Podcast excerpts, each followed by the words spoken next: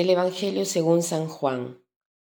En aquel tiempo determinó Jesús ir a Galilea y encontrándose a Felipe le dijo, Sígueme. Felipe era de Bethsaida, la tierra de Andrés y de Pedro. Felipe se encontró con Natanael y le dijo, Hemos encontrado a aquel de quien escribieron Moisés en la ley y también los profetas. Es Jesús de Nazaret, el hijo de José. Natanael replicó, ¿acaso puede salir de Nazaret algo bueno? Felipe le contestó, ven y lo verás.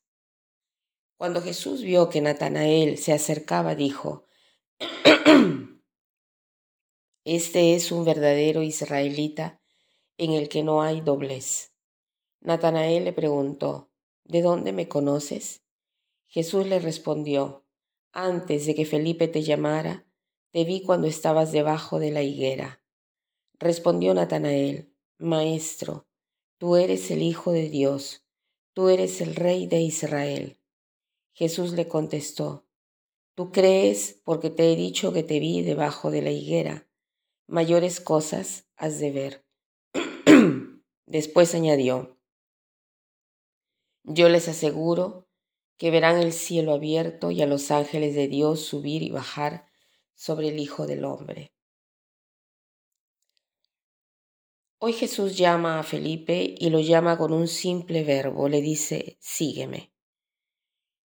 Convertirse eh, en el discípulo de Jesús no significa aprender una lección o aprender conceptos o aprender principios, sino seguir a una persona, la persona de Cristo, y una vez que se sigue a una persona, se tiene el deseo de hacerlo conocer. ¿Qué cosa hace Felipe? Apenas ve a Natanael, dice aquí, Felipe encontró a Natanael, el que quiere decir que lo buscaba, y le dice, hemos encontrado a aquel del cual han escrito Moisés en la ley y los profetas, a Jesús de Nazaret. Inmediatamente Natanael le dice, de Nazaret puede salir algo bueno. Natanael tiene el prejuicio, piensa que Nazaret, en Nazaret no puede suceder esto de encontrar al Mesías. Pero Felipe no fuerza a Natanael a creer, sino que lo quiere hacer experimentar directamente, ¿no? Le dice, ven y ve. Y vemos que Natanael va, el que quiere decir que sí tenía un prejuicio, pero no ese prejuicio fuerte, robusto, al punto de no permitirle darle una oportunidad al Señor de ser verdaderamente de Nazaret. ¿Y Jesús qué cosa hace? En tanto ve a Natanael que viene hacia él, le dice, he aquí un israelita en el cual no hay doblez, no hay falsedad. Qué, qué hermosa esta expresión de Jesús. Fuera así que que al final de nuestra vida pudiéramos nosotros escuchar decir, eh, Tiziana, hay ahí una mujer donde no hay falsedad. Podríamos eh, al puesto de Natanael poner nuestros nombres, ¿no? ¿No? He, ahí Pedro en el cual no hay falsedad. He ahí Ivonne donde no hay falsedad. He ahí Giovanna donde no hay falsedad. Sería hermoso. Y a esto es que nosotros estamos llamados a hacer. Entonces, hoy hay tantos puntos en este pasaje que podríamos tener presente y considerarlos. Por ejemplo, nosotros que estamos siguiendo al Señor, si tenemos el deseo de hacerlo conocer, entonces trabajemos para hacerlo conocer a nuestros amigos. Tengamos el entusiasmo de la fe genuina que nos empuja a querer compartirla con los demás. Y me podría preguntar esto, ¿mi relación con los demás es de gozo o es un obstáculo para hacer encontrar a Jesús? Y después esto del elogio de Jesús, Natanael, eh, lo que Jesús le dice a Natanael es una cosa maravillosa, ¿no?